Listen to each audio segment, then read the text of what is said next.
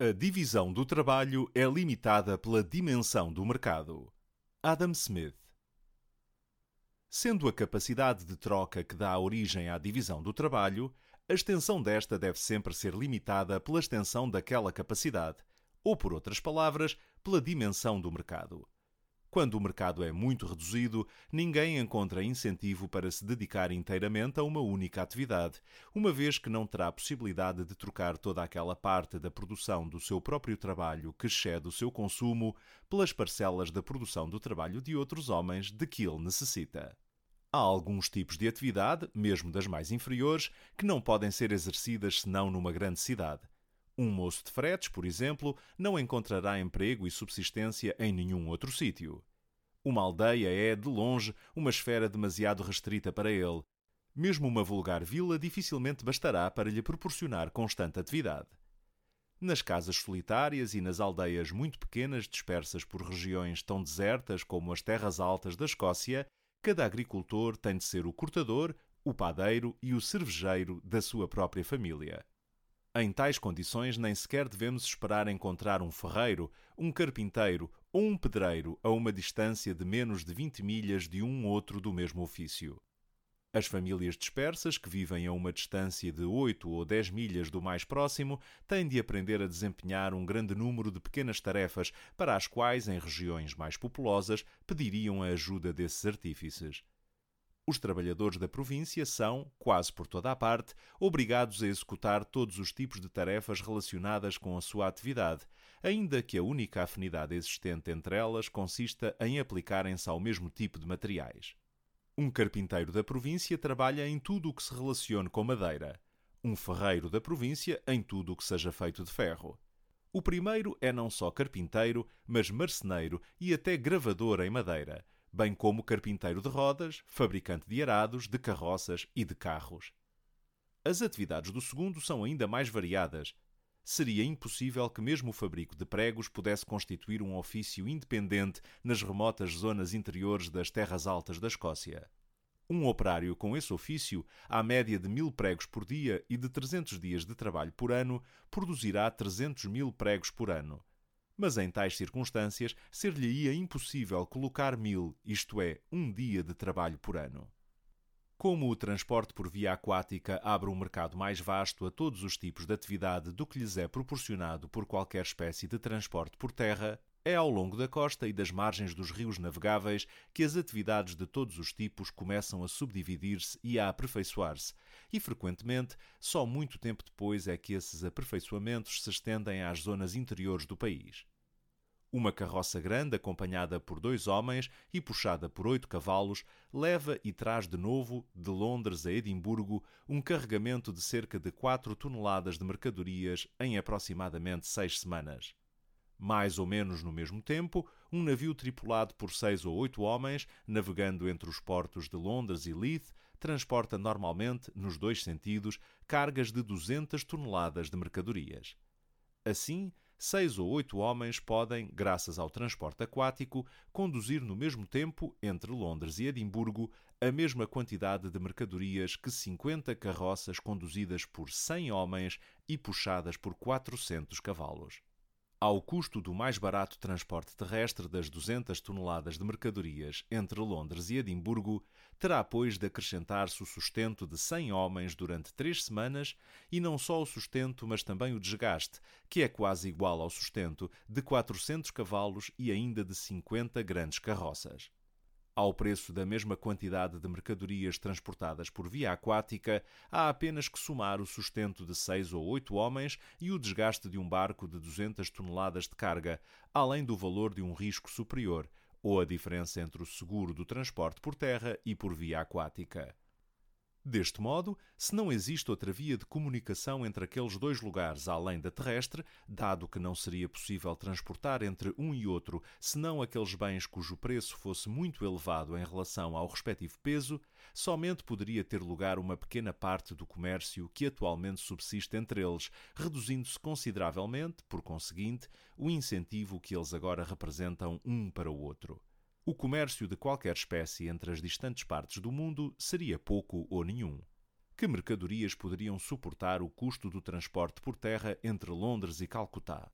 E se algumas fossem tão preciosas que pudessem suportar esse encargo, com que segurança poderiam elas ser transportadas através dos territórios de tantas nações bárbaras? Todavia, estas duas cidades realizam atualmente entre si um comércio muito considerável e, proporcionando-se mutuamente um mercado, constituem um forte incentivo às respectivas atividades. Deste modo, apresentando o transporte aquático tais vantagens, é natural que os primeiros aperfeiçoamentos das várias artes e indústrias surjam onde esse benefício abre os mercados do mundo inteiro aos produtos de todos os tipos de trabalho e que levem muito mais tempo a estender-se às regiões interiores do país.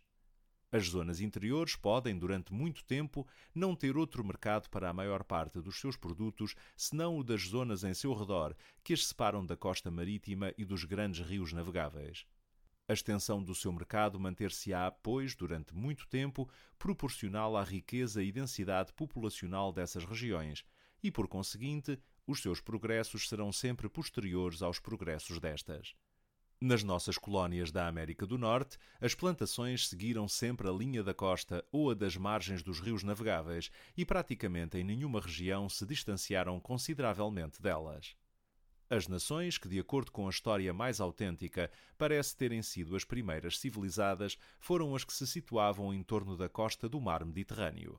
Esse mar, de longe o maior mar interior conhecido do mundo, não tendo marés nem, por consequência, quaisquer ondas a não ser as formadas pelo vento, era, devido à mansidão das suas águas e também ao grande número de ilhas e à proximidade das praias vizinhas, extremamente favorável à incipiente navegação do mundo, numa época em que, devido ao desconhecimento da bússola, os homens temiam perder de vista a costa e, devido às imperfeições da arte da construção naval, temiam entregar-se às alterosas ondas do oceano. Passar além das colunas de Hércules, isto é, navegar para lá do Estreito de Gibraltar, foi no mundo antigo, durante longo tempo, considerado uma das mais espantosas e arriscadas façanhas da navegação. Muito tempo passou antes que mesmo os fenícios e os cartagineses os mais hábeis navegadores e construtores de navios dessas remotas épocas se atrevessem a fazê-lo e foram por muito tempo os únicos que tal ousaram. De todos os países da costa mediterrânica, o Egito parece ter sido o primeiro em que, quer a agricultura, quer a indústria, foram cultivadas e aperfeiçoadas em grau considerável. O Alto Egito nunca se afasta do Nilo mais do que algumas milhas, e no Baixo Egito, esse grande rio divide-se em inúmeros canais que, com pouco trabalho, parece terem fornecido comunicações por via aquática, não só entre as grandes cidades, mas entre todas as aldeias importantes e até para muitas propriedades rurais. Mais ou menos o que acontece hoje em dia com o Reno e o Mosa na Holanda. A extensão e facilidade desta navegação interior estiveram provavelmente entre as principais causas do precoce desenvolvimento do Egito. Os progressos da agricultura e da indústria parecem igualmente terem-se revelado muito cedo nas províncias de Bengala, nas Índias Orientais e em algumas províncias do leste da China. Apesar de que a sua antiguidade não nos é autenticada por nenhuma das histórias acerca de cuja autoria estamos bem seguros. Em Bengala, o Ganges e outros grandes rios formam uma profusão de canais navegáveis, tal como o Nilo no Egito. Também nas províncias orientais da China, alguns grandes rios formam, pelas suas diferentes ramificações, um grande número de canais que comunicam entre si, proporcionando assim muito mais vastas possibilidades de navegação interna que o Nilo ou o Ganges, ou talvez até os dois em conjunto. É de notar que nem os egípcios da antiguidade, nem os indianos, nem os chineses encorajaram o comércio externo, parecendo antes terem derivado toda a sua grande opulência desta navegação interna todas as regiões interiores da África e toda aquela parte da Ásia que se situa bastante para o norte dos mares Euxino e Cáspio, a antiga Sítia, a moderna Tartária e a Sibéria, parece terem-se mantido, em todas as épocas, no mesmo estado bárbaro e incivilizado em que as encontramos hoje. O mar da Tartária é um oceano gelado que não admite navegação de qualquer tipo e embora se situem nessa região alguns dos maiores rios do mundo, a distância entre eles é demasiado grande para permitir que o comércio e as comunicações através deles atinjam a maior parte da região. Não existe em África qualquer mar interior como o Báltico ou o Adriático na Europa, o Mediterrâneo e o Euxino comuns à Europa e à Ásia, ou os golfos Arábico, Pérsico, Índico, de Bengala e do Sião na Ásia, que permitem levar o comércio marítimo às zonas interiores do grande continente e os grandes rios da África são demasiado distantes uns dos outros para permitirem uma navegação interior considerável. Além disso, nunca pode ser muito importante o comércio que uma nação realiza através de um rio que não se divide num grande número de braços ou canais e que atravessa outros territórios antes de atingir o mar, porque as nações que detêm estes territórios podem sempre impedir as comunicações entre a região amontante e o mar. A navegação do Danúbio é muito menos útil a qualquer dos diferentes estados da Baviera, Áustria e Hungria do que o seria se qualquer deles dominasse todo o seu curso até ele desaguar no Mar Negro.